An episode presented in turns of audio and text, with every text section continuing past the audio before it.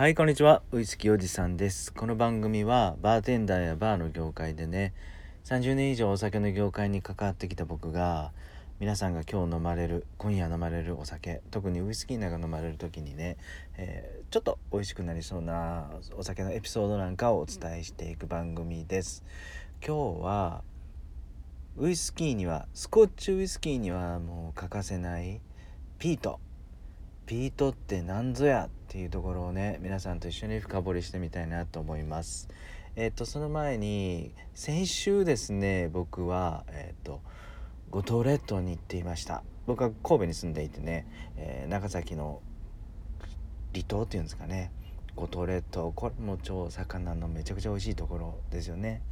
でそこで4日間ゆっくりしたんですけども何ですかねあの島っていうのは独特のなんだろう雰囲気？で同じ日本で、えー、食べ物もそんなに変わらない。まあ五島列島のちゃんぽんはすごく美味しかったんですけどで特に魚も美味しかったんですけどね。まああの本州でもですね神戸でも美味しい魚もあるんですがその島のなんだろうな雰囲気っていうのは独特なものを感じってて僕の中ではこの離島っていうのがすごく好きで日本の中でも海外でも1年に1回はどこか離島の方へ、え4日5日ゆっくりしていますと。であの島といえばスコッチウイスキーの島物といえばですねアイラ島のアイラ産のウイスキー連想される方も多いかと思うんですけどもじゃあこのアイラ島のスコッチウイスキーシングルモルトの代名詞というかそこに欠かせない風味っていうのがピート香ピート臭ピーティーって呼ばれるもんじゃないですかね。とにかくあのヨード香っていうんですかなヨードチンキの香りとか一部の方はセイロガンの香りこれこの香り風味がハマる方にはもうたまらない。ただウイスキーあまり飲んだことない人が初めてこの P 特集を嗅ぐとですねウェってなる方が多いと思うんですけどまあこのアイラ島産のウイスキーっていうのはやっぱ PTPT って言われるぐらいこれこと書かないよねって言われてると思うんですけどじゃあアイラ島産のウイスキーに欠かせないこのピート香って何ぞやっていうところなんですがまあねやっぱもうこう皆さん、あのー、この番組に聞いてる方ご存知だと思うんですけどちょっとね、あの思い出してみながらちょっと深掘りしてみなみたいななんて思うんですがこれそもそもピートってあれですよね日本語で言うと泥炭泥の炭って書いていわゆる燃料ですと。でスコットランド特にアイラ島なんかで行くとなかなかあの燃料が少ない特にあの石炭だとか、えー、燃える木だとかあのその土地土地の独特の何て言うんだろうな土地柄そういうものがあまりなくて昔から、えー、ストーブ炊くのも火を炊くのも泥この土の炭を使ってましたと。うん、でねなんでこのデータピートをこのスコッチウイスキーどこで使うのっていうと土食べるのとか思われる方いらっしゃるかもわかんないんですけど少しウイスキー作り特に原料を作る段階一番最初のところずっと過去過去っていうかたぐってみたいと思うんですがあのねえー、っとウイスキーってシングルモルトスコットランドのシングルモルトって、えー、モルトっていうだけにね大麦麦芽100%プラス水だけですよね。じゃあこの大麦麦芽を作るのに麦をですね取ってきてほんで数日間麦のあの種みたいな麦の粒あるじゃないですか。あれを水の中に浸してね少し芽を出すんですね。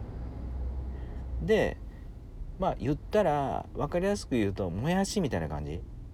麦から芽が出たぐらいのところで水から出していぶすんですよ。煙で。これなんでいぶすかっていうと麦の息の根を止めるんですよね。そのまま放っておくとどんどんどんどん麦から芽が出て今度はあのウイスキー作りお酒作りにしては糖分がなくなっていくんでちょうど頃合いのいい糖分が一番高い状態の時に、えー、麦の麦芽っていうところのに出来上がった時にそこで成長を止めてしまいます。でそのために煙でいぶさないといけない乾燥させないといけないというところでこの煙でいぶす時にですねこの炭を焚きます。泥炭ピートを焚きますと。炭を燃やしますと。でこれがピートと言われるものです。じゃあこのピートって土とはいえどっからで取ってくんのっていうとねスコットランドってもともとあのアイラ島っていうのはねあのヘザー、えー、日本英語で言うとヒースっていうのかな？あのエリカ草っていうんですかね。あの低木草です。あのそんなに50センチ60センチぐらいまでしかあの高さ成長しない低木草それがもうスコットランドのアイラ島中に生えているそうなんですけどね。あれが主流あれが主に枯れてそれが土に帰ってどんどんどんどん1,000年も2,000年も、えー、土に蓄積していって地層として溜まっていくと。でそれを放ってですね燃やすとただただ日本にある土ではないのでそこにね枯れ草がめっちゃくちゃ詰まってるのでこのヒースの枯れ草がヘザーの枯れ草が集まってるのでよく燃えるらしいんですよ。はい、なので昔から火を焚く時はアイラ島ではこのピートを使ってましたと。ただこのピートっていうのはあの海の香り潮の香りとか、えー、枯れ草の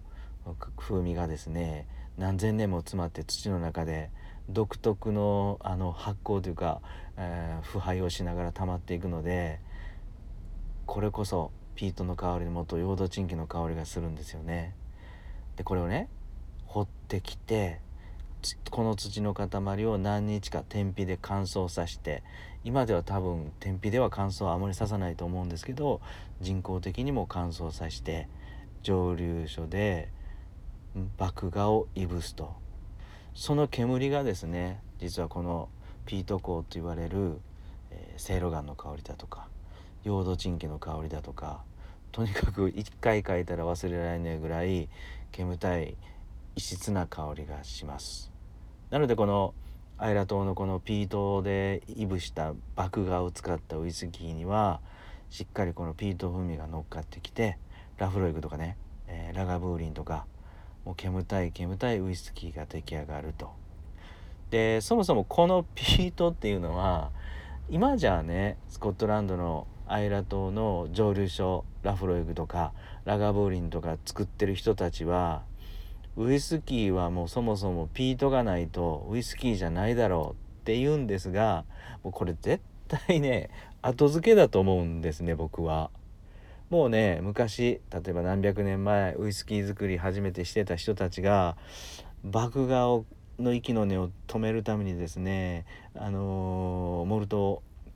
いぶさないといけない。ただ木とかね石炭なんか高価なもんなんで土を掘って乾燥させてストーブを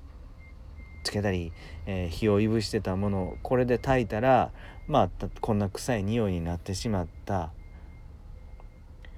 美味しく作ろうと思ってピートを使ったわけではなくてまあ燃やすものがなかったからこのピートを使ったっていうのが僕は始まりだと思うんすよ。多分。ただスコットランドの人たちはそういうのあのうまいですからね。ウイスキーの味はピートだろうって言ってそもそもわざとウイスキーの味につけるためにピートを使ったような言い方をしますと。うまいですよね。日本人は真面目なのでそんなことはなかなか言えないんですがね。スコットランド人はなかなかなかなか素晴らしいものがありますと。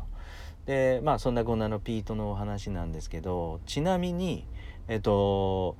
実は日本でもねピートは取れますっていうかあの20年ほど前から4回ぐらい日韓の余市の蒸留所を遊びに行ったんですがそこにね蒸留所の中にも余市のピートはあるんですよ。多分行った方はね触ったり見たり嗅いだりしてたしたことあると思うんですけど蒸留所の中にピートを展示されてます。触ったりもできます。でねこの蒸留えっ、ー、と余市の蒸留所のピートはですね石狩平野の湿地帯のピートらしいですね。うん。ただこれねアイラ島のピートと違って非常に柔らかいというかあの密度が低い。結構スカスカです。多分もう上の方の層のピートを取ったと思うんですけどもう触ってギュッて握るとバサバサってもう平気で崩れそうなピートが余一の石狩ヘアのピートでした。で一方でねアイラ島のピートってどんなんかというと昔うちのお客様がですねアイラ島に遊びに行った時に上流見学行った時にお土産で持って帰ってきてくれたんですけどね。まあこれはもうカッチカチです。もう石ですねいわゆる石炭みたいになってました、うん、木炭とかいうレベルじゃなくてもうカッチカチのあの投げてぶつかったら頭なんか当たったら怪我をするぐらいねあのカッチカチでした。スコットランドのピート、うん、ただ香りを嗅いでみるとそこまであのセロガンの匂いはしませんでしたがこれが一旦火がついてしまうとね煙になると超超ピート臭がするんだと思います。はい。まあ、あのアイラ島のピートと日本の石狩ヘアのピートはちょっと違うよっていうお話を付け加えながら少し話を戻すとねそもそもあのアイラ島には木が少なかったと。そして燃料であるのは石炭とか木ではなくてデータを使ってました。でそれが今のスコッチウイスキーの味になくてはならないまあスパイスのような存在になってるんですかね。それがピートでありますよっていうお話です。はい。いかがだったでしょうか？今日あのこの話を聞いて最後まで聞いてくれた方あのむちゃくちゃピーティーなウイスキー飲んでみたいなって思ってくれたら嬉しいですと。はい。いかがでしたか？今日も最後まで聞いてくれていつもありがとうございます。それではもう皆さん素敵な夜をお過ごしください。